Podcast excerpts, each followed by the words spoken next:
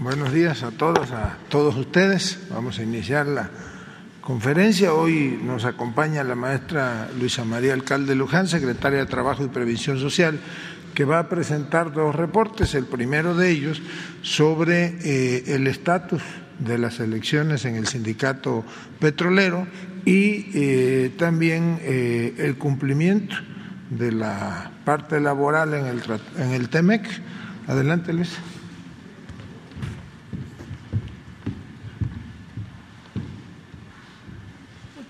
Gracias, eh, secretario, medios de comunicación.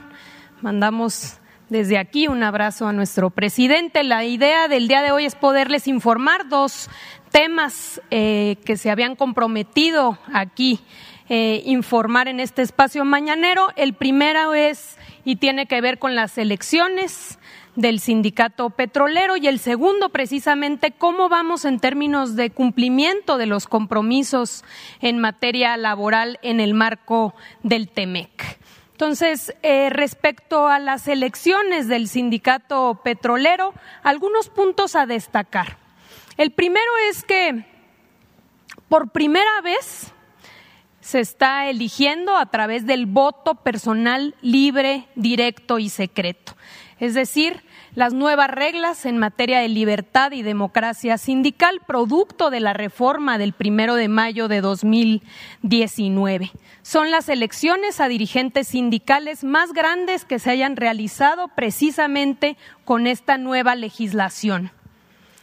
Una neutralidad por parte del gobierno y de la empresa, garantizando que sean los trabajadores los que elijan a sus diferentes sindicatos. Adelante. Ha habido dos fases. La primera podemos informar respecto a la elección de las tres de las 36 secciones eh, del sindicato petrolero que se realizaron del 9 de noviembre al 14 de diciembre. Estas ya concluyeron, fueron a finales del año pasado. Eh, una alta participación, participaron nueve de cada diez trabajadores que acudieron a las urnas. Por primera vez, cuatro secciones eh, ganaron por parte de la oposición. Eh, también un punto relevante es la participación muy alta de planillas, 84 planillas distintas participaron en los diferentes procesos de las 36 secciones.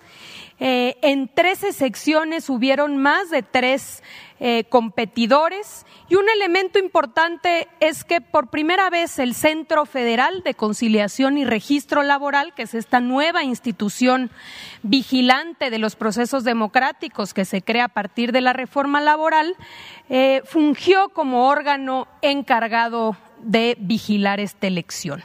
Adelante.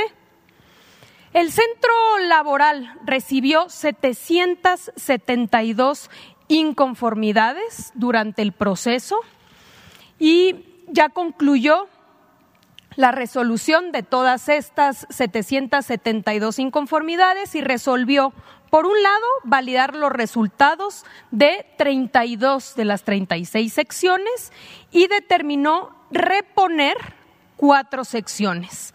Esto derivado de eh, la existencia de duda razonable. Este es un nuevo concepto que se presenta en la reforma laboral. Cuando existe duda razonable, el centro laboral puede determinar que deba repetirse estas elecciones. Por tanto, vamos a repetir cuatro elecciones, la sección 10 de Minatitlán, Veracruz, la, la sección 34 en la Ciudad de México, la 38 en Salina Cruz, Oaxaca, y finalmente la sección 47 en Ciudad del Carmen, Campeche.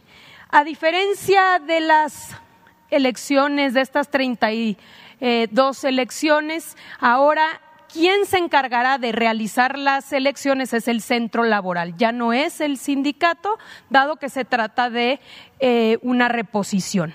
Estas elecciones se llevarán a cabo durante el mes de febrero. Adelante.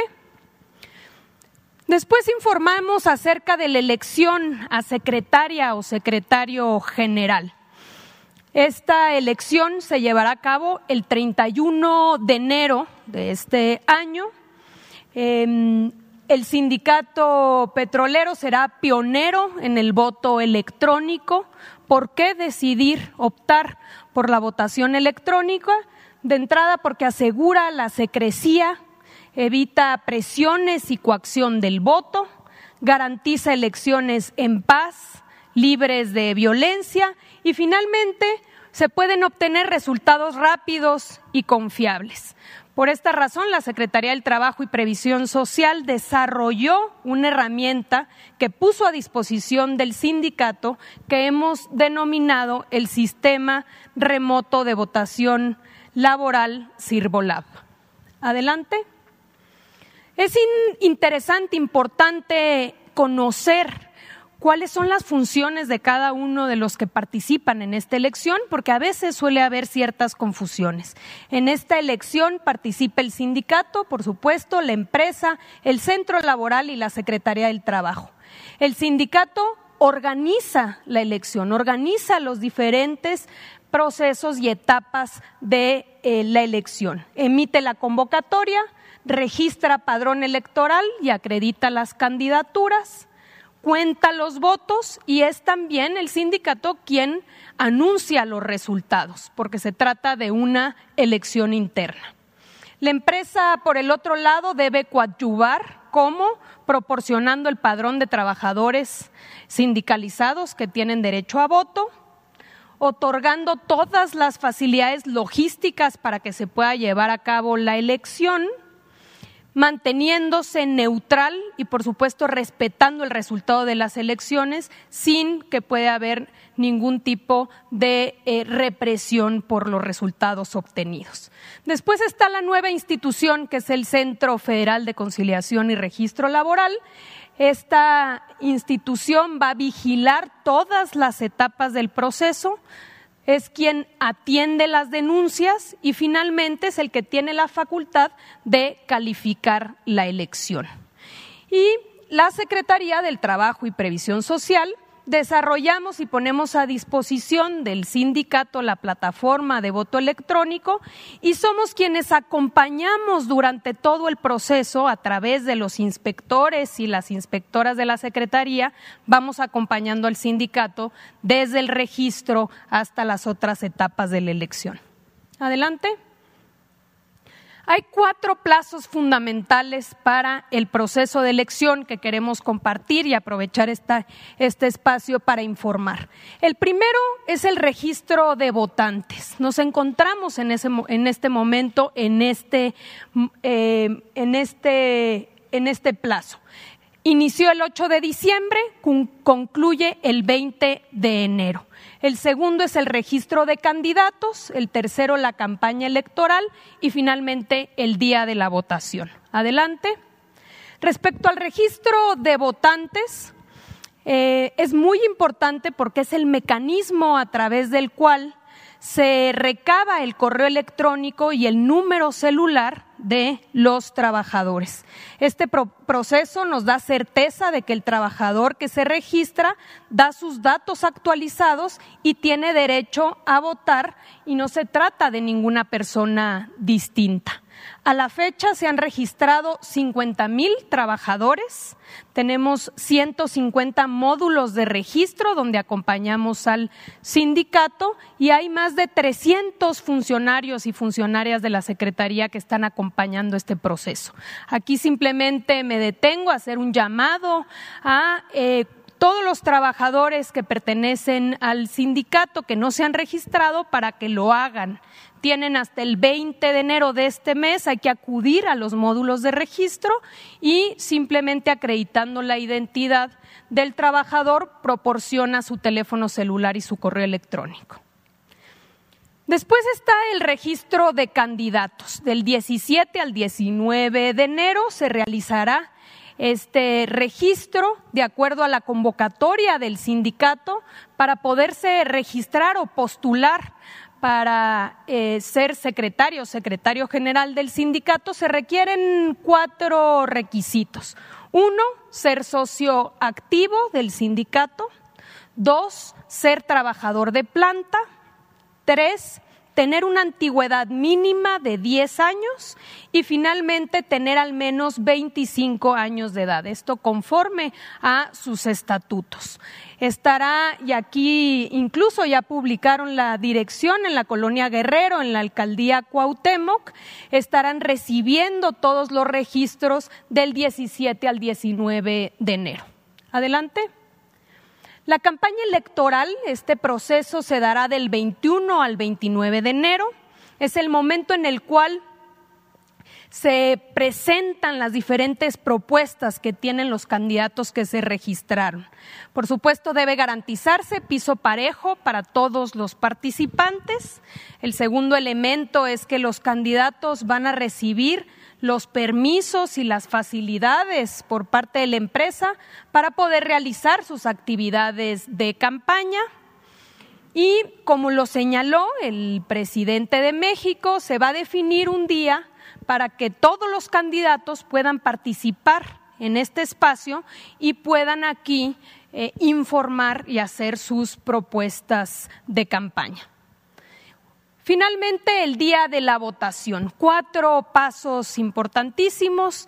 El primero es que el día de la elección los trabajadores van a recibir eh, vía correo electrónico y mensaje de texto, que fueron los que dieron el día del registro, van a recibir una liga y un token, un código. Deben los trabajadores entrar a esta liga, introducir, ingresar el token o código el trabajador deberá elegir la persona de su preferencia y confirmar el sentido de su voto y una vez emitido el voto se va a recibir un comprobante de votación. Es sumamente sencillo. Eh, los resultados se darán a conocer por parte del sindicato la misma noche de la jornada electoral. Vamos a poner un video que, que ilustra estos, estos pasos a seguir. Adelante.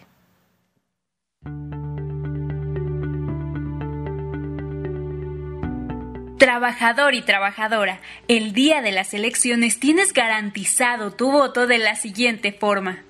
El mismo día de la elección recibirás en el correo electrónico y por mensaje de texto al teléfono que diste el día de tu registro una liga de acceso directo a la plataforma así como un token de autenticación, mismo que deberás ingresar utilizando cualquier computadora o teléfono inteligente para iniciar y poder emitir tu voto. Para emitir tu voto, selecciona la opción del candidato o candidata que sea de tu preferencia para el cargo de secretario o secretaria general. Solo podrás seleccionar una opción. Confirma que el candidato o candidata corresponda con la opción elegida. Al finalizar tu votación, recibirás por correo electrónico tu recibo de voto, el cual podrá ser descargado. Así de fácil es emitir tu voto de manera segura.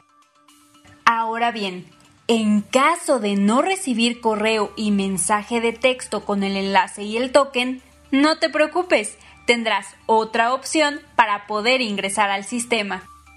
Ingresa a la plataforma con el siguiente link https dos puntos diagonal diagonal sirvolab.stps.gov.mx con el usuario y contraseña que recibiste por correo electrónico el día de tu registro. Una vez que ingreses tu usuario y contraseña, el sistema te enviará por correo electrónico y mensaje de texto a tu teléfono celular el token de autenticación. Vamos a estar difundiendo, por supuesto, este, este video, pero como pueden ver, es muy sencillo eh, y también habrá una línea telefónica para cualquier tipo de dudas, así que estaremos muy pendientes de la elección de este 31 de enero.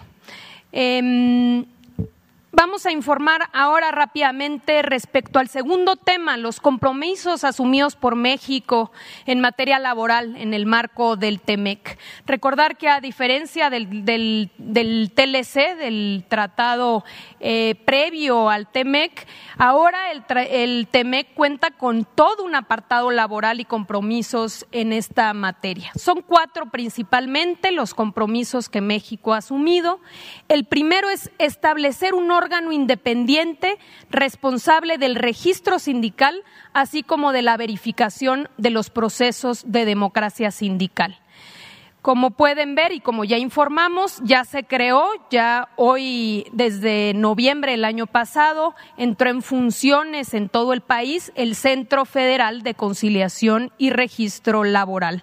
A la fecha, esta nueva institución ha realizado 2.209 verificaciones en procesos electorales bajo las nuevas eh, reglas. Ha digitalizado los diferentes expedientes porque una de sus tareas, aparte de vigilar los procesos de democracia, es la publicidad, la transparencia, el poder poner al acceso de todas y todos toda la información de los registros sindicales. Adelante.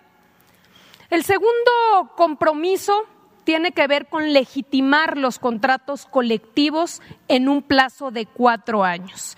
¿Qué significa esto? Significa que los contratos colectivos deben ser consultados a los trabajadores y ellos definen si están de acuerdo o no con el contenido de sus contratos colectivos. Es una obligación legal que deriva también de la Ley Federal del Trabajo. Al respecto, podemos informar que se han legitimado 2.556 contratos colectivos. Esto ha significado un despliegue donde más de un millón de trabajadores han sido consultados. Eh, y tenemos el plazo para legitimar eh, los contratos colectivos hasta el primero de mayo de 2023. Son los secretarios generales de los sindicatos los encargados de hacer este registro. Esta legitimación se da en presencia de autoridad laboral. El centro laboral es el que vigila. Así que vamos, eh, vamos bien y hay que seguir legitimando los contratos colectivos. Adelante. El tercer compromiso asumido es establecer tribunales laborales imparciales para la resolución de controversias laborales, el cambio en el sistema de justicia laboral. Ya en 21 entidades federativas, hoy en día está implementado el nuevo modelo laboral, han cerrado las juntas de conciliación y arbitraje y han abierto las puertas los tribunales laborales y los centros de conciliación. Eh, eh, a la fecha hay 90 tribunales laborales, tanto federales como locales, y este sistema ha sido muy efectivo. Eh, de entrada por la reducción en tiempos, el tiempo de resolución se ha reducido de cuatro años a cuatro meses en los tribunales pero el 75% de los conflictos laborales no pasan a tribunales, se resuelven a través de los centros de conciliación. Eso ha permitido eh, que se pueda em, resolver muchísimo más rápido. Finalmente, el cuarto compromiso es poner en marcha mecanismos de respuesta rápida mediante los cuales los países pueden denunciar presuntas violaciones en materia de libertad sindical y negociación colectiva. Se han recibido dos quejas por parte de Estados Unidos a nuestro país. Eh, por presuntas violaciones en materia de libertad sindical. El primero en General Motors Silao, en eh, Guanajuato, y el segundo en Tridonex Matamoros. Los dos se han atendido de manera exitosa. En el caso de General Motors eh, fue una legitimación de contrato colectivo donde hubo destrucción de boletas electorales. La Secretaría del Trabajo ya había suspendido este proceso y había determinado que debía reponerse.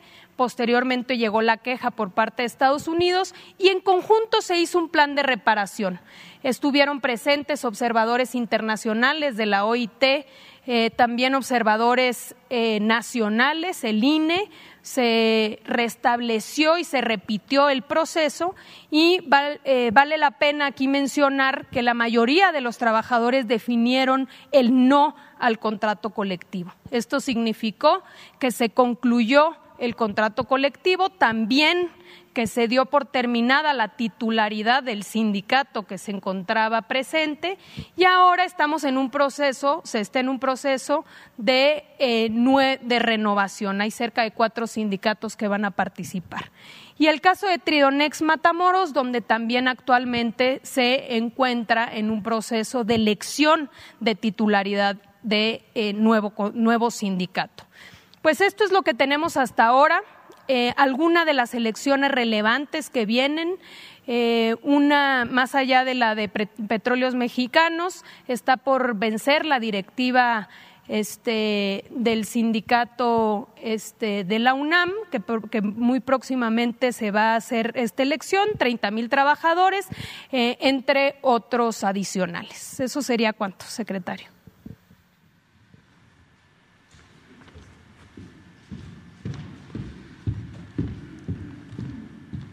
Pues vamos a empezar, pues.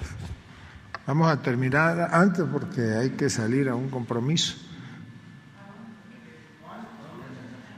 Al final les digo.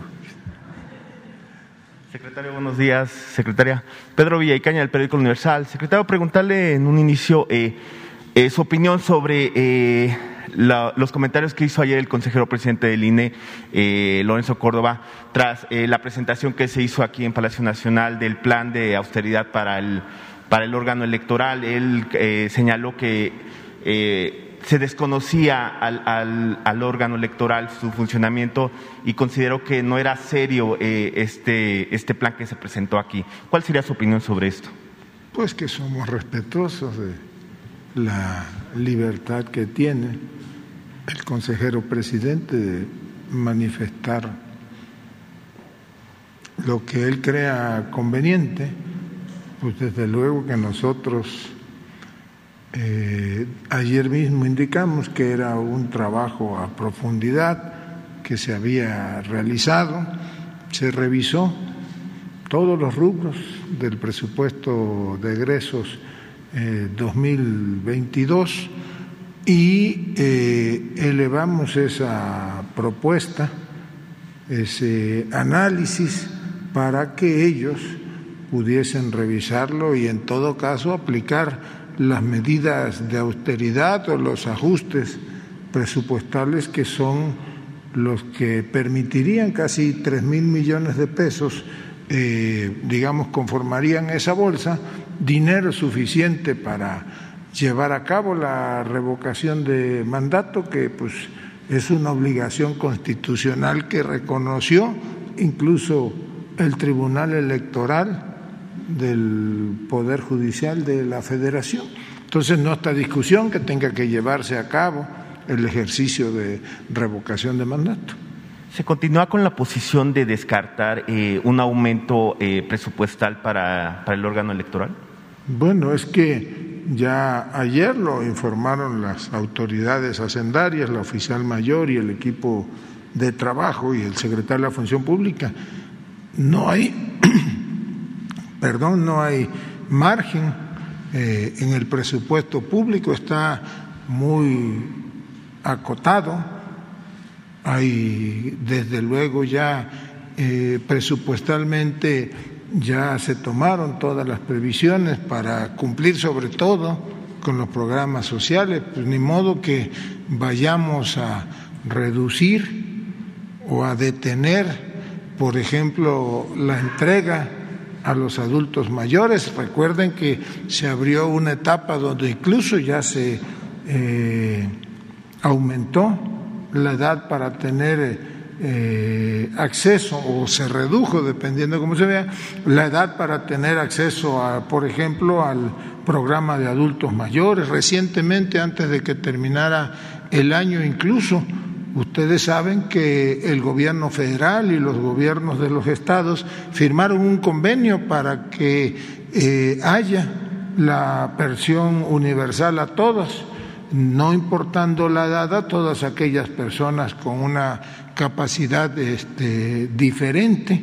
Ahí el gobierno federal aportará una parte y eh, el gobierno, los gobiernos estatales aportarán otra, pues ni modo que vayamos a, reducir el presupuesto de salud, pero ayer lo, lo dijimos, no hay ningún precedente de que a un órgano autónomo se le haya concedido eh, un este, aumento o un adicional este, presupuestal. Eh, secretario, como segunda pregunta, eh, ante esta alza de contagios por Omicron, algunos analistas advierten que podría haber una repercusión en el crecimiento económico del país debido al ausentismo laboral. ¿Esto se ha analizado por parte del gobierno? ¿Cuál es el panorama que se ve ante esta alza de contagios y su afectación en la economía nacional? Bueno, nosotros esperamos que esos analistas o pseudoanalistas se equivoquen.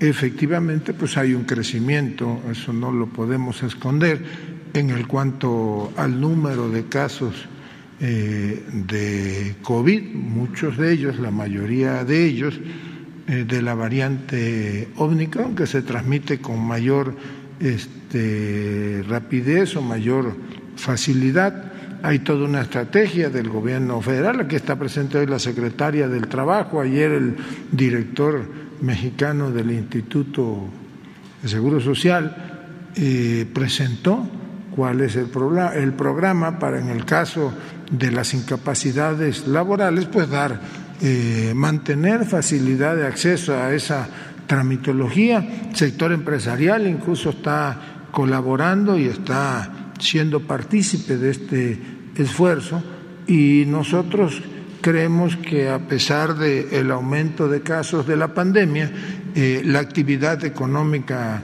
se va a mantener y que no va a haber desaceleración económica.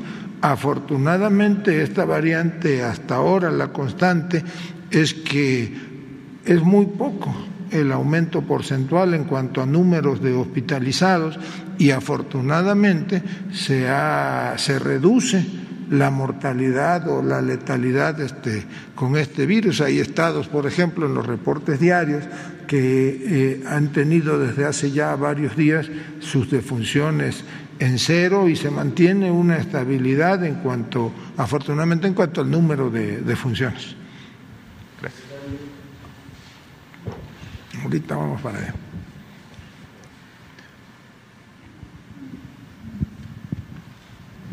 Eh, gracias, secretario. Secretaria, buenos días y a la gente que los ve y nos escucha. Eh, yo quisiera preguntarle dos preguntas a usted, secretario, y una a la secretaria del Trabajo y Previsión Social. No sé si podríamos empezar con la secretaria. Eh, con el cambio del líder del, sindicato de Pemex, ¿qué tanta seguridad habrá de que ya la presencia o el poder sindical y económico de Romero de Champs deje de tener el sello en Pemex y qué ha pasado eh, con el tema de los trabajadores que estaban trabajando en las plataformas y siguen Pemex contratando a trabajadores con el tema del outsourcing o va a desaparecer de manera definitiva el outsourcing dentro de Pemex. Claro que sí, muchas gracias. Em, la gran diferencia de antes y ahora es que son los trabajadores los que van a definir, los que van a decidir. ¿Qué pasaba anteriormente? El gobierno imponía a los líderes sindicales.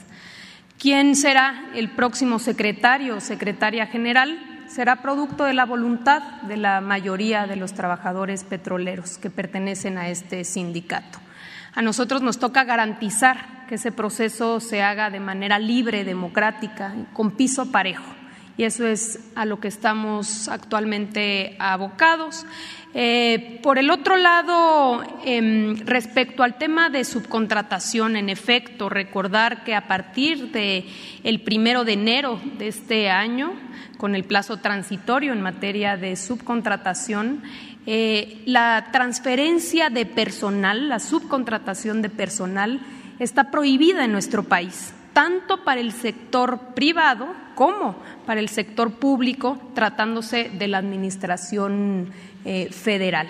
Por ende, no se permite la este, transferencia o el uso de estas empresas nomineras que concentraban a trabajadores que no tenían ninguna actividad productiva y que se limitaban a transferir a los trabajadores poniéndolos a disposición y esto generaba toda, eh, digamos, una situación eh, de desventaja para los trabajadores. De entrada, porque no recibían reparto de utilidades, porque estas empresas no generaban utilidades, pero también por las altas y bajas en el seguro social, por el subregistro en las cuotas del seguro social y por la violación en la estabilidad en el empleo.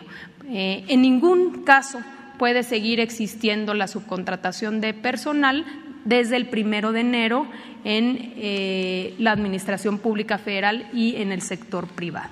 ¿Y los trabajadores que estaban con eh, ese eh, convenio de outsourcing o esas empresas que prestaban servicio a Pemex y que ellos, las empresas, a su vez les pagaban a los empleados y menos cantidad de dinero? Lo que ha venido pasando y hemos dado seguimiento en la mayoría de los casos es que se han venido regularizando eh, muchos de ellos eh, a través de abrir nuevas plazas y poderlos eh, contratar directamente como trabajadores propios.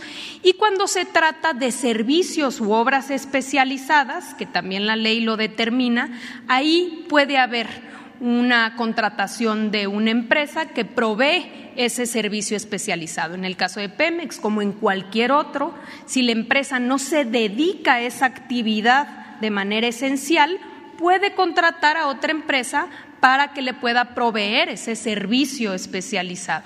En ese caso, eh, se puede dar este supuesto, pero en ningún caso es una empresa que se limita a proveerte el, el personal para simular o evitar que tú enfrentes o, digamos, hagas, hagas frente a tus responsabilidades como empleador gracias. Y las dos preguntas para usted, secretario, si me lo eh, permite. Yo le he dicho aquí al presidente de la República que nadie debe de meterse con los niños, mucho menos con las personas adultas mayores. ¿Y por qué le digo esto? Pues porque le voy a plantear lo siguiente. Desde 1998 la señora Raquel Camacho López salió de, de Coapas, Veracruz, rumbo a los Estados Unidos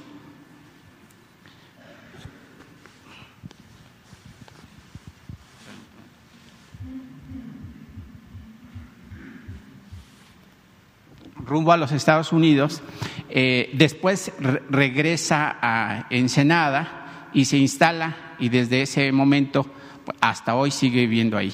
El problema es que ahora está siendo perseguida y teme por su vida, además de que quieren despojarla de su casa por el simple hecho de haberse manifestado en contra en su momento de la construcción de la cervecera Constellation Brands, que fue cancelada. ¿Quién eh, eh, ¿quién le quiere despojar de su casa? Pues nada más y nada menos que los directivos de Capufe en el Estado por haberse manifestado en las casetas en ese momento. Ella es un integrante del movimiento Morena que ayudó a que AMLO pudiera llegar al poder convenciendo a la gente de Baja California. Este caso está registrado en la carpeta del Poder Judicial del Estado con el número 77 diagonal 2021 los que eh, siguen persiguiéndola obviamente son los directivos de Capufe. Y aquí el problema, eh, secretario, es que también el subsecretario de Gobernación, Alejandro Encinas, y su secretario particular, Félix Santana, saben del tema, no le han hecho caso. Eh, ella está pidiendo, obviamente, que se le atienda y, ella, pues prácticamente está temiendo por su vida. Uno, la quieren encarcelar y obviamente también quiere que pues se cierre ese, ese caso en contra de ella porque pues prácticamente no fue la única que se manifestó en la caseta para la Defensoría del Agua que obviamente pretendía eh, pues llevarse eh, esta empresa cervecera. ¿Cuál es el, la respuesta que le daría a este caso y más aún cuando ya Alejandro Encinas sabe del tema? Bueno, primero habría que revisar cuáles son los hechos o conocer las otras versiones. Eh, y nosotros lo que sí garantizamos a la señora, pues es que aunque estuviese un proceso iniciado, pues hay que respetarle, eh, respetarle sus derechos en su persona, en sus bienes. Le voy a pedir al abogado Crescencio Jiménez que le contacte a través de Leti Ramírez para que le dé los datos y él nos presente, en uno, entre en contacto con la señora y nos dé un reporte pormenorizado. Sí, eh, secretario, sobre todo que además el caso ya fue cerrado y el actual fiscal lo volvió a reabrir. Entonces, a mí se me hace que no se puede juzgar un, un en caso de que fuera culpable, se le pueda juzgar doble vez por un por el mismo hecho. Bueno, por eso le digo que hay que conocer a fondo la versión de los hechos, no nada más escuchar a una.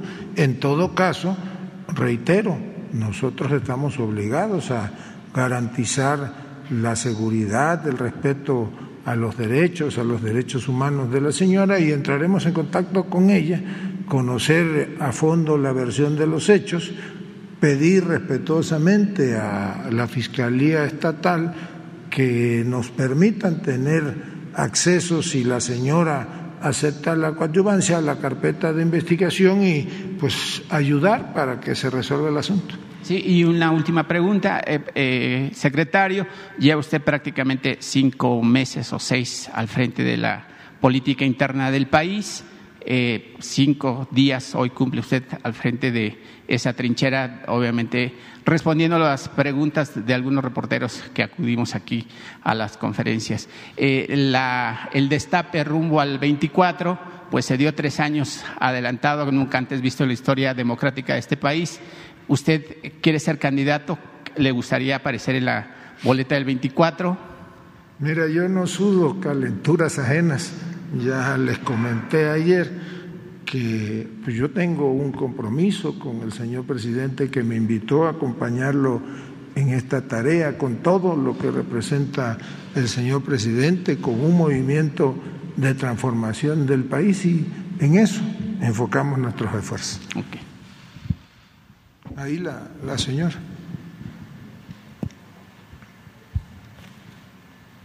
Eh, Elidet Fernández, eh, buenos días, de Noticias del Movimiento Conciencia y colaboradora del programa radiofónico Iztaccíhuatl en el Sendero de la Luna.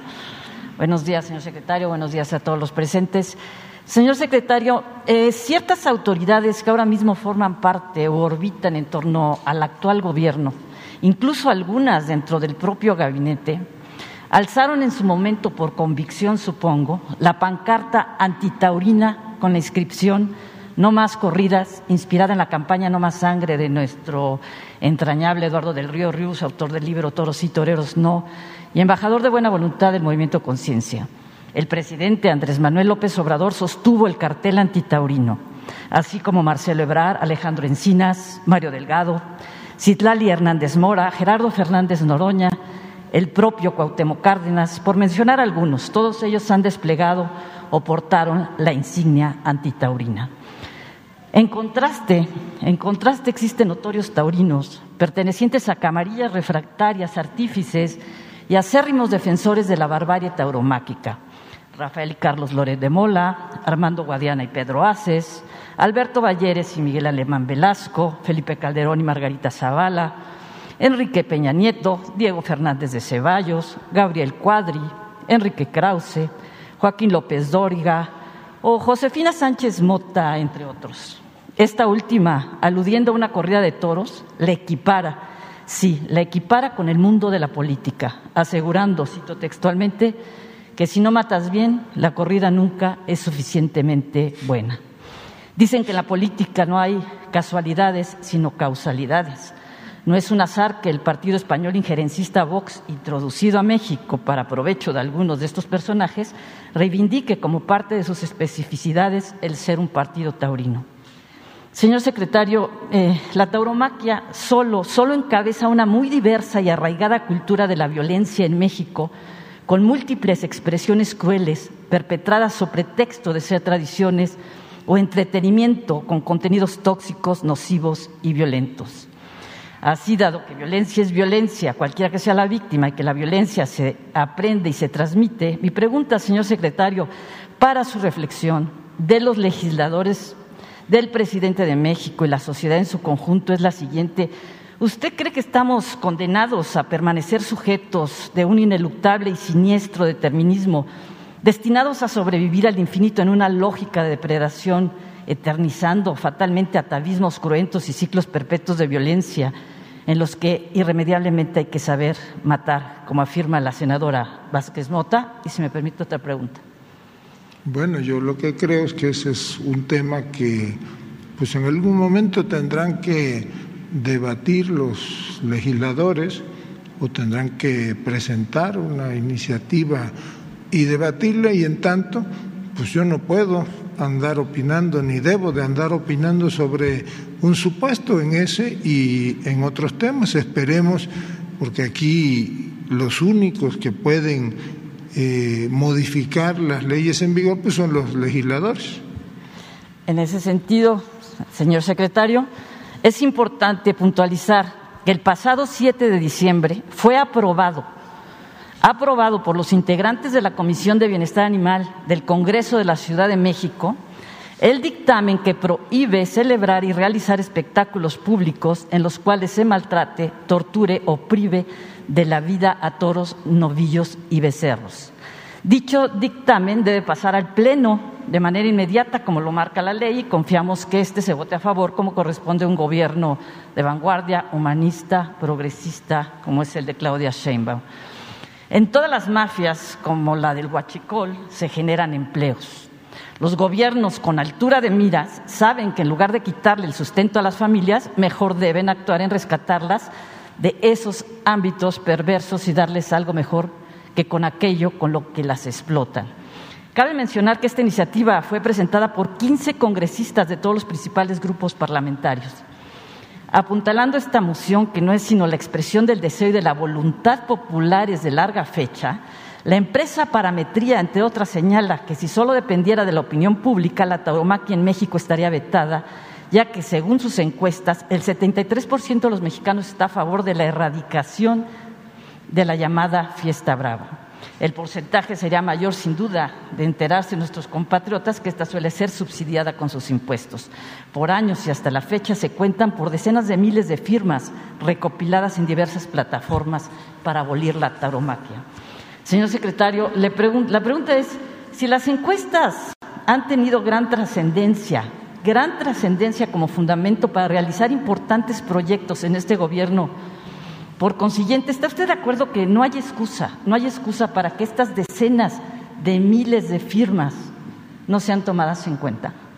Bueno, a lo mejor lo que hubiesen promovido era una consulta popular, si hay firmas pudieron haber promovido ello, pero usted plantea de un eh, tema, de una iniciativa que se discutió o está discusión en comisiones, entiendo que en el Congreso de los Diputados de la Ciudad de México, pues los diputados tienen una obligación legal de revisar y, en todo caso, aprobar o rechazar primero en comisiones y si en comisiones es aprobado, bueno, pues en el Pleno y discutir ese y debatir ese y otros temas.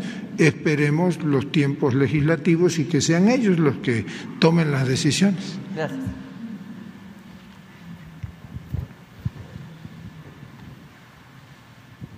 ¿Qué tal? Buen día, secretario, secretaria. en primer lugar, eh, insistir en el tema de los eh, aumentos eh, de casos por Omicron, mayoritariamente. Sabemos que hay ya previsiones para eh, proteger a los trabajadores y justificar eh, sus eventuales ausencias.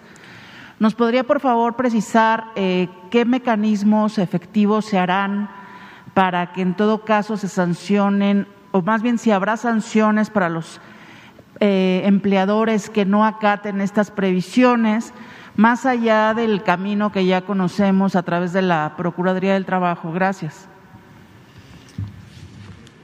Bueno, en, efecto, el día de ayer nos reunimos con el director del Instituto Mexicano del Seguro Social, Zoe Robledo. Estamos reforzando varias acciones.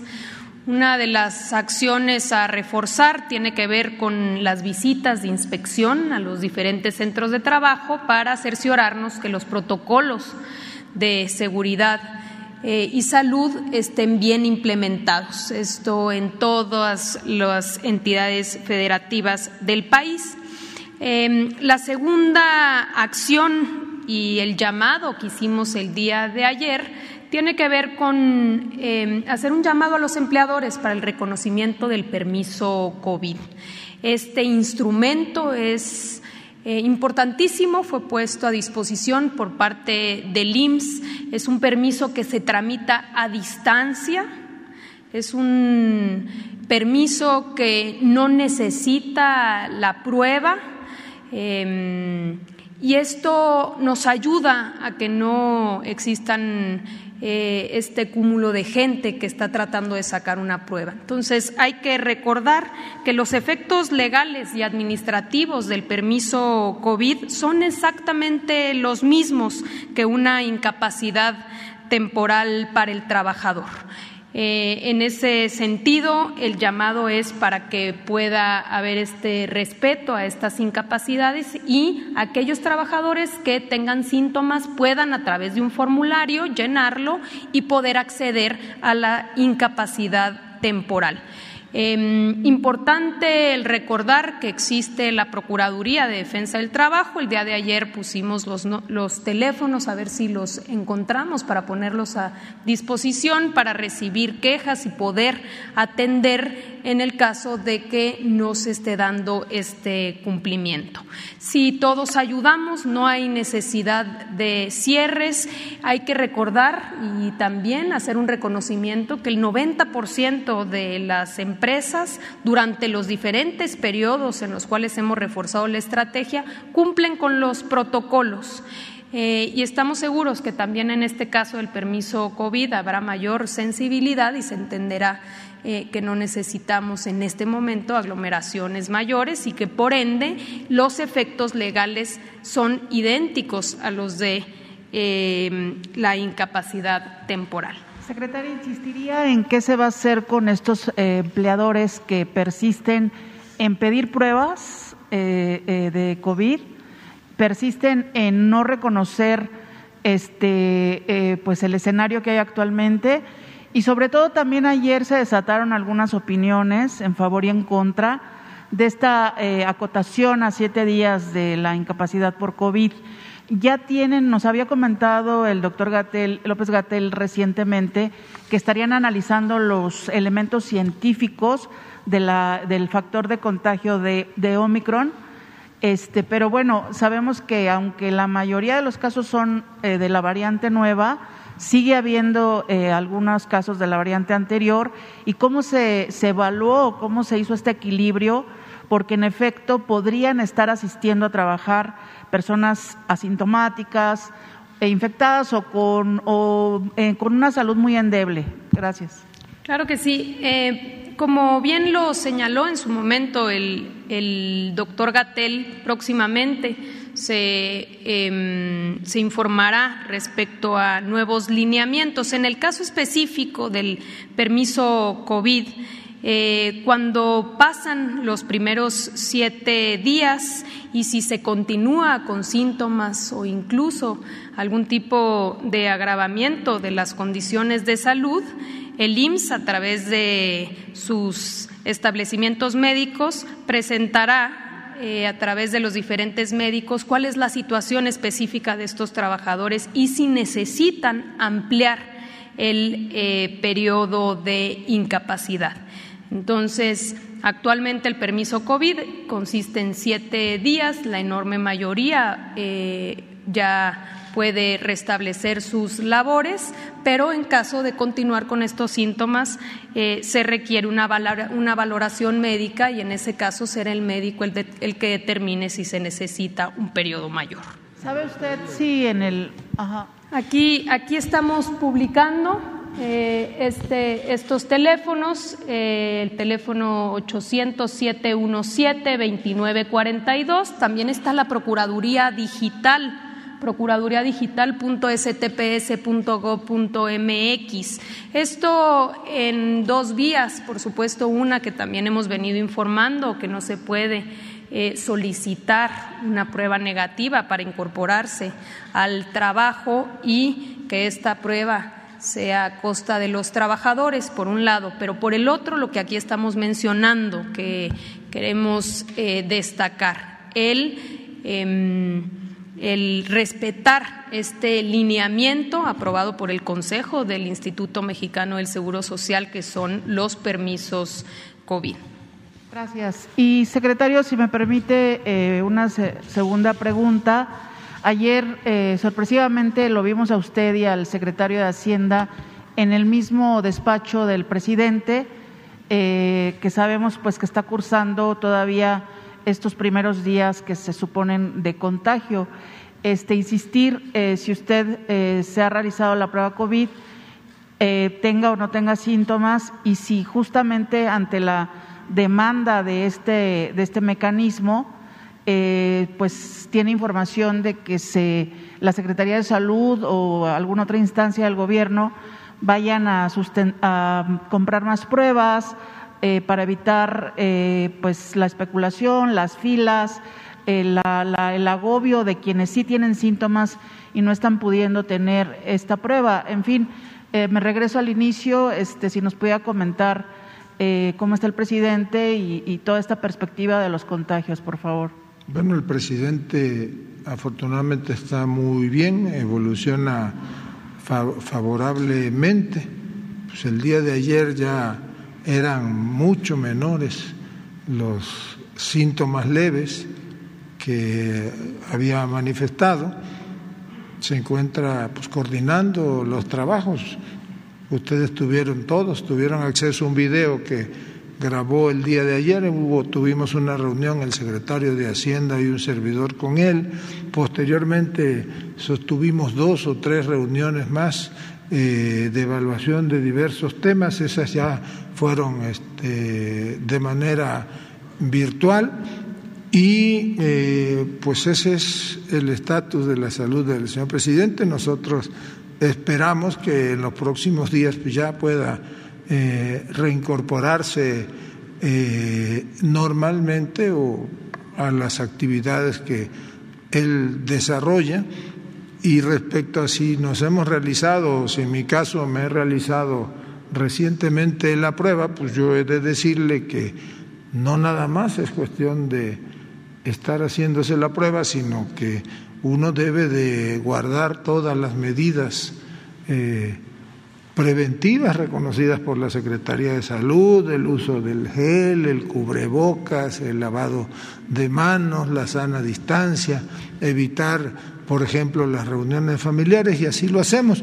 Sin embargo, hoy este, me realicé una prueba de esas este, PCR que seguramente en el transcurso del día tendremos el resultado, más allá de si tuviese o no síntomas que pues yo afortunadamente no he tenido ninguna manifestación. Respecto a lo que pregunta de las vacunas, de las, de las, pruebas. bueno, pues la Secretaría de Salud tiene todo un programa que se aplica de manera coordinada con todas las entidades federativas, adquiere eh, eh, la Secretaría de Salud a través del INSABI determinado número de pruebas que eh, coordinadamente se entregan a las entidades y más allá de eso, cada entidad federativa pues contrata o adquiere eh, determinado número de pruebas de tal manera que este, se ha podido estar realizando pruebas pues, de manera eh, diaria, de manera cotidiana, en un número aceptable. Ahora se ha incrementado la demanda, pero también hay que decir que hay, ya lo informó aquí el doctor López Gatelo, el doctor Alcocer, hay escasez de pruebas y de reactivos a nivel mundial y este, por eso hay toda una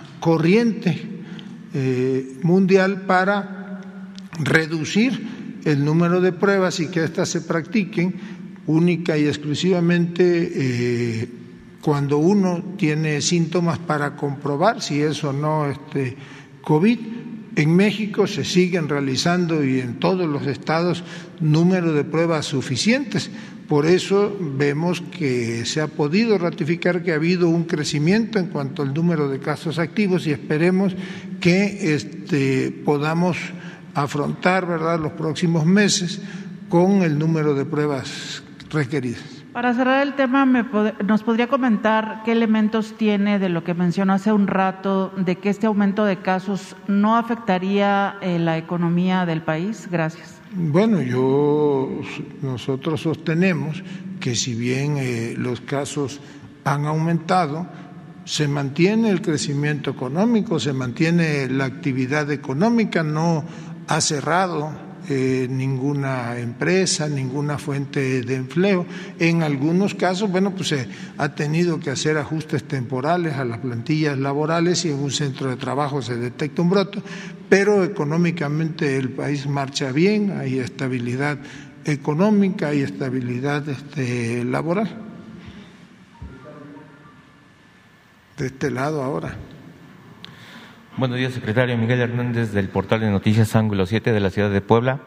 Este, el primer tema que le quiero preguntar, de acuerdo a un informe del Instituto de Derechos Humanos de la Universidad Iberoamericana, con un sondeo que realizaron entre 2020 y 2021, migrantes detenidos en su paso por, por el Estado y que, bueno, Puebla es paso obligado de, del sur al centro, este, han señalado que fueron víctimas de maltratos, abusos, estafas y hacinamiento por parte de agentes del Instituto Nacional de Migración. Quiero saber su opinión. Apenas en esta semana cambiaron al delegado. ¿Hay alguna indicación de parte de su secretaría hacia eh, la delegación para que cuiden? Y ayer mismo usted lo comentaba que no se va a vulnerar el paso de los migrantes por, por el país. En el caso de Puebla, le repito, es paso obligado y saber su opinión sobre este tema. Bueno, aquí en este gobierno hay la convicción y hay toda una política pública diseñada para asistir, para acompañar a los migrantes a su paso por el país. Hay todo una hay disposiciones jurídicas que obligan a tutelar los derechos, las personas, los bienes de los migrantes que atraviesan eh, territorio nacional y todos los días pues estamos analizando cuál es la situación. Yo diría que si se ha presentado alguna denuncia, la vamos a atender y el comisionado Francisco Garduño, que seguramente nos está escuchando, rendirá un, un eh, informe respecto de estos hechos que usted señala se dieron en el estado de Puebla. El otro tema que le quiero preguntar es eh, si bien Puebla ha pasado del lugar 5 al 14 nacional en personas desaparecidas a localizar 325 tras la creación de la Comisión de Búsqueda de Puebla, esto de acuerdo a la Secretaría de Gobernación Estatal, las familias que tienen algún caso piden con insistencia que se agilicen las investigaciones. En este sentido, este, saber cuál es la coordinación del gobierno federal con el gobierno estatal para dar una mayor respuesta a las familias. Bueno, nosotros trabajamos de manera coordinada con todos los estados del país, mantenemos una comunicación este, permanente, habría que revisar eh, los casos a los que se refiere. También seguramente Alejandro Ancinas, que es el subsecretario encargado de la política migratoria y del respeto a los derechos humanos, pues estará escuchándonos y si le parece bien, pues también a través de Leticia Ramírez que pudiera proporcionarnos los datos y en el transcurso de la semana próxima le informamos el resultado de ello. Y ya la última pregunta, este, digo, ayer estuvo la secretaria de, Educación Pública y usted como coordinador del gabinete, eh, le quería preguntar, eh, ¿está pendiente eh, la migración de Puebla o ya está en proceso la migración de la Secretaría de Educación Pública al Estado? Saber si usted sabe, tiene conocimiento para cuándo ya estaría operando en Puebla y se ha mencionado que va a llegar todo el aparato de la Secretaría a, la ciudad. Este, se habla de ocho mil trabajadores. Saber si esto ya está en proceso, si se va a hacer así, son ocho mil trabajadores los que estarán llegando a la ciudad de Puebla. Y también, eh, por otro lado, o que tiene que ver con el tema, eh, desarrolladores inmobiliarios pues ya están viendo, eh, pues si llegan ocho mil personas con familias, este, están viendo la oportunidad de generar vivienda. ¿Esto es así, eh, como se tiene considerado, que, que sea la, mudanza de la CEP a Puebla?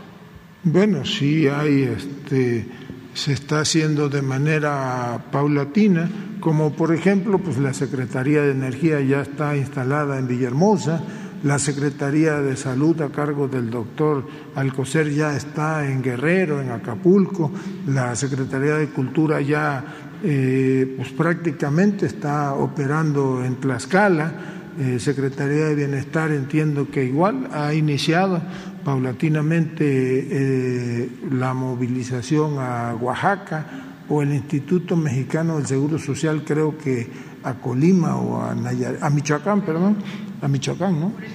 A Morelia, Michoacán. Y en el caso de la Secretaría de Educación, ella nos informó hace unos días que estaba en el proceso ya de, de, este, de mudar la sede al Estado de Puebla y ha estado trabajando y recibiendo eh, apoyo, eh, el apoyo del gobierno federal para que este hecho se concretice a lo largo de este año. Por último, Nada más por último, una precisión.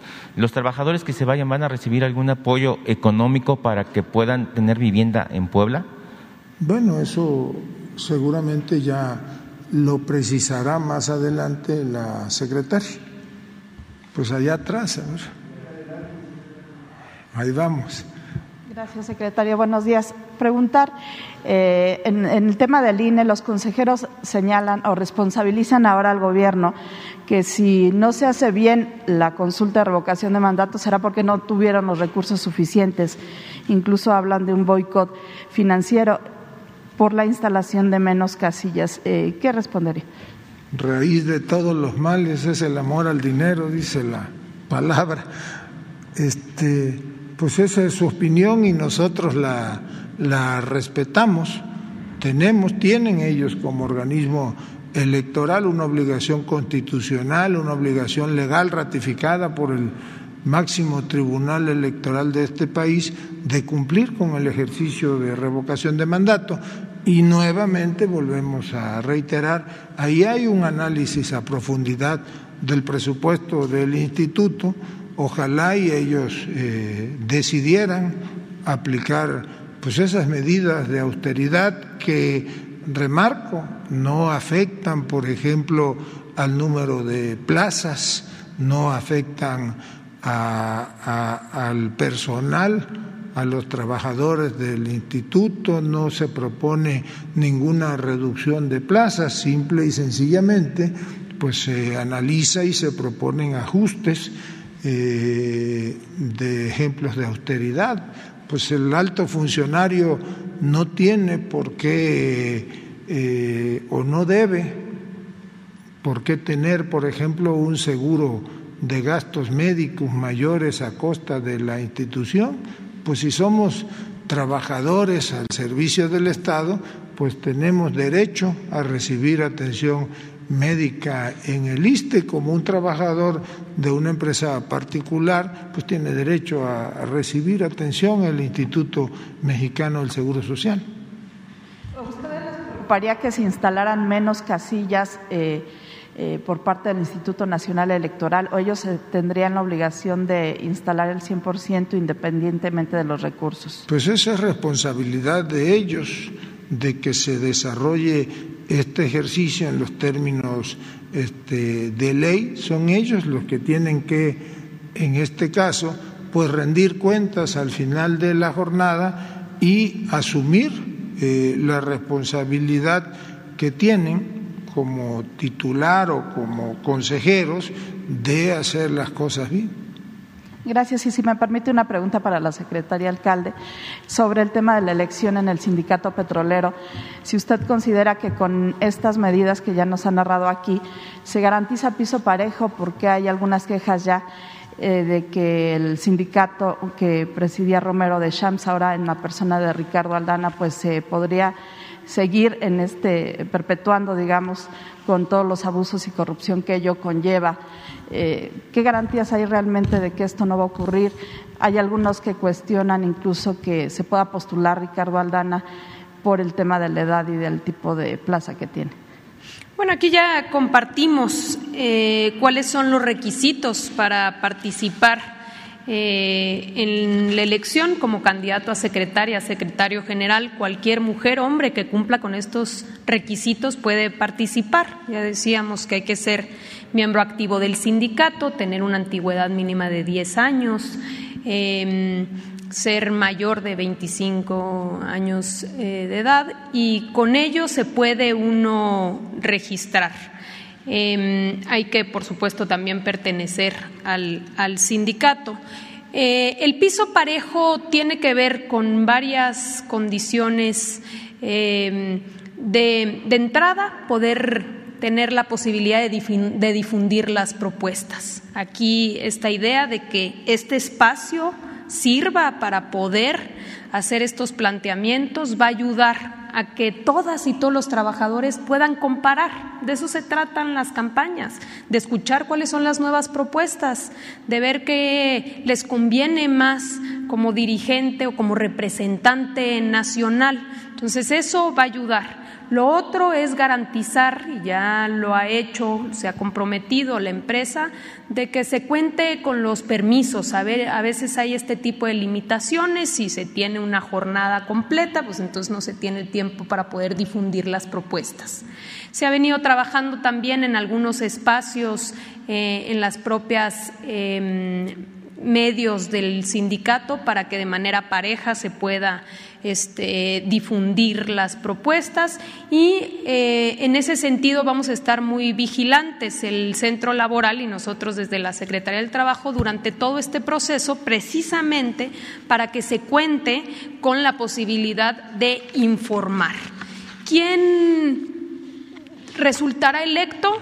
Pues vamos a esperar al primero de enero eh, para ver cuál es la decisión por parte de los trabajadores. Nosotros no podemos decir este sí, este no, este tiene ciertos vínculos, tiene este pasado, van a determinar los trabajadores. Creo que aquí lo importante y lo distinto, la transformación profunda que estamos viviendo en materia laboral de libertad y democracia sindical es lo que platicábamos, el ejemplo de las secciones, de las 36 secciones, que haya habido participación de más de 80 planillas el hecho de que en varias de las eh, secciones incluso hubo eh, competencia, donde hubo algunas donde ganaron la oposición, donde ya las nuevas autoridades tienen diferentes facultades. ¿Qué pasaba anteriormente si había quejas o denuncias en una elección?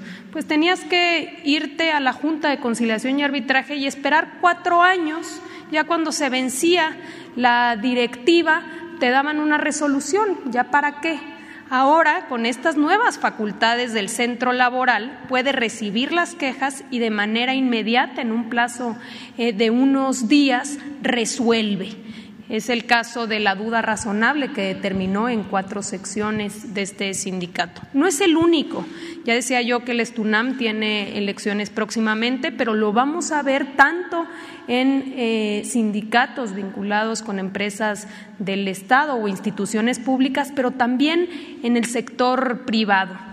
Eh, hemos visto en líneas aéreas, bancos, eh, los propios sindicatos en la industria automotriz, eh, maquiladora. Todos los procesos de renovación serán en condiciones de piso parejo y distintas. Ahora, como en las elecciones, ¿cuánto tiempo duramos para que hubiese democracia? También los propios trabajadores deben hacerse cargo y deben de defender su, derecho a participar. Y en ese sentido, la, la autoridad laboral pues le corresponde que la normatividad eh, que es una revolución, un cambio gigantesco, se cumpla en cada una de estas. Bueno, pues una aquí y una allá porque ya tenemos que irnos. Voy a acompañar ahí en la en convención, en la jornada notarial que se inaugura dentro de 20 minutos. Eh, secretario de Gobernación, eh, Adán Augusto López, soy su servidor Carlos Pozos, eh, reportero de la Molécula Oficial y columnista de la revista Petróleo y Energía. Buenos días a la secretaria y buenos días a quienes nos ven y nos escuchan y a los compañeros. Mi primera eh, pregunta, eh, señor secretario, secretario, ayer el ejemplo del periodismo honesto, veraz y con mucha credibilidad de Joaquín López, vocero del neoliberalismo, en los micrófonos de Radio Fórmula, le forzó a Lorenzo Córdoba a responder la pregunta que la ofensiva en contra del INE la encabeza el presidente de México. Lorenzo Córdoba le responde que lo que se quiere es eh, que el INE maltrate a sus trabajadores y que el INE no se dobla. Eh, señor secretario, ¿sabía usted que Lorenzo Córdoba y diez consejeros se dieron un aguinaldazo de más de medio millón de pesos hace tan solo 15 días? ¿Sabe usted que Lorenzo Córdoba tiene 11 asesores y cuatro de ellos ganan 104 mil 885 pesos cada uno? ¿Sabe usted que además de gozar de salarios superiores en 61% al del presidente, están amparados desde el 2019? ¿Sabe usted que gozan de otros beneficios como la prima vacacional, seguro de vida institucional, pago de defunción, de, eh, seguro de gastos médicos que usted acaba de mencionar, eh, seguro de separación individual, gastos para alimentación. ¿Sabe usted que en el 2020 ejercieron 3 millones 33 mil pesos para bocadillos, galletas, refrescos, pago de estacionamiento y lavado de automóviles? Eh, con esta información también quiero agregarle que, pues como se dijo ayer aquí, no tienen solo dos eh, fideicomisos, mantenían tres fideicomisos en secreto que tienen más de 1.353 millones de pesos para utilizarlos para el retiro voluntario, entre otras cosas. Y así aseguran que no tienen dinero para realizar el primer ejercicio histórico de la democracia participativa en México Señor secretario, ¿qué opina al saber estas cifras y conocer de esta sintuicidad, dispendio, opacidad con la que operan los árbitros del INE? Bueno, ya nosotros lo hemos dicho, con el ejercicio que se presentó el día de ayer, no estamos afectando a la plantilla laboral de los trabajadores, no se afecta a la base trabajadora. Se proponen, entre otras cosas, eh, la cancelación, por ejemplo, de los seguros de separación o de y el de gastos médicos mayores y el de separación individualizado. Se propone que haya un ajuste de acuerdo a la política de austeridad en cuanto a los emolumentos de los altos funcionarios públicos. No estamos nosotros diciendo que se cancelen, las prestaciones a las que por ley tiene derecho cualquier este, funcionario, cualquier este, trabajador, a su aguinaldo, por ejemplo. Entonces, eh, no les estamos diciendo, por ejemplo, que no acudan en caso de ser necesario recibir atención médica al ISTE, lo que les estamos proponiendo o respetuosamente sugiriendo derivado de ese estudio, pues es que adopten medidas de austeridad este, republicana, que se suspenda, por ejemplo, parte del gasto que ellos tenían programado, ahí creo que son 800 millones de pesos para construcción de, de algunas áreas que ahora pues no son necesarias, que se suspenda ese bono por participar o por trabajar los días de la elección. Es eso lo que nosotros hicimos, revisar el presupuesto del INE y opinar respecto de eh, dónde creemos que se pueden obtener hasta prácticamente tres mil millones de pesos de recursos para complementar la eh, el, proceso de revocación de mandato y que esta jornada se pueda eh, llevar a cabo. Nosotros estamos seguros que se va a llevar la jornada de revocación a cabo porque pues es una obligación legal y constitucional que tienen este, los consejeros. Y en todo caso, bueno, pues esto no es un asunto nada más de autoridad jurídica o autoridad política, tiene que haber también en el ejercicio de nuestras funciones, el funcionario público debe de tener sobre todo autoridad moral y, tenemos que cumplirle a los ciudadanos. ¿Y hay esa campaña eh, que señala Joaquín López eh, por parte del presidente en contra del INE? No, no, no hay ni por parte del presidente ni por parte del gobierno federal, lo que hay es claridad en nuestros planteamientos. Debe de llevarse a cabo la jornada de revocación de mandato. Hasta este momento pues se ha venido desarrollando en los términos en los que legalmente está obligado el instituto en las etapas del procedimiento y eh, pues simple y sencillamente eh, hicimos ese ejercicio en ánimo de colaborar y de resolver las inquietudes que se han dado en el seno del Instituto Electoral eh, solicitando más este, recursos. Mi segunda pregunta, el próximo domingo 16 en San Juan Bautista, hoy Villahermosa, nace hace 125 años el poeta y museógrafo Carlos Pellicer, defensor de chontales y de mayas. Mi pregunta es sobre nuestros hermanos indígenas, quienes fueron los más olvidados y los vejados en toda la historia neoliberal. Por ello me permito aludir a John Ackerman y a Florence Toussaint, expertos en comunicación y periodismo, y lo dicho en un programa de TV UNAM, en donde se planteó que hace cuatro años todavía las televisoras dictaban los términos de información en Palacio Nacional, así como que hoy por hoy en los medios digitales no se tiene una legislación eh, con sus límites. ¿Sabe usted que en materia de estaciones de radio para los indígenas hay cuatro concesiones y televisión, señor secretario, no existe una televisión para indígenas? En el sexenio de Enrique Peña Nieto le renovaron las concesiones a los propietarios de radio, eh, a los privados, hasta el 2024, torciendo la ley bajo el argumento te renuevo la concesión siempre y cuando la pidas un año antes de la décima parte del término de la concesión. ¿Y qué cree? Que así sucedió. Y las cifras hablan por sí solas. Hay 466 estaciones de radio en uso, eh, de uso comercial, 34 de uso público, eh, hay 95 de uso social, 51 solo comunitarias y solo cuatro radios indígenas, estaciones de radio indígena. La pregunta es, señor secretario, eh, ¿cómo están las fuerzas políticas en esta legislatura del Congreso, ¿se puede retomar la idea de una contrarreforma este, a la ley estructural de Enrique Peña Nieto de Telecomunicaciones y Radiodifusión del 2014? porque sin duda pues solo se privilegia lo privado sobre lo público.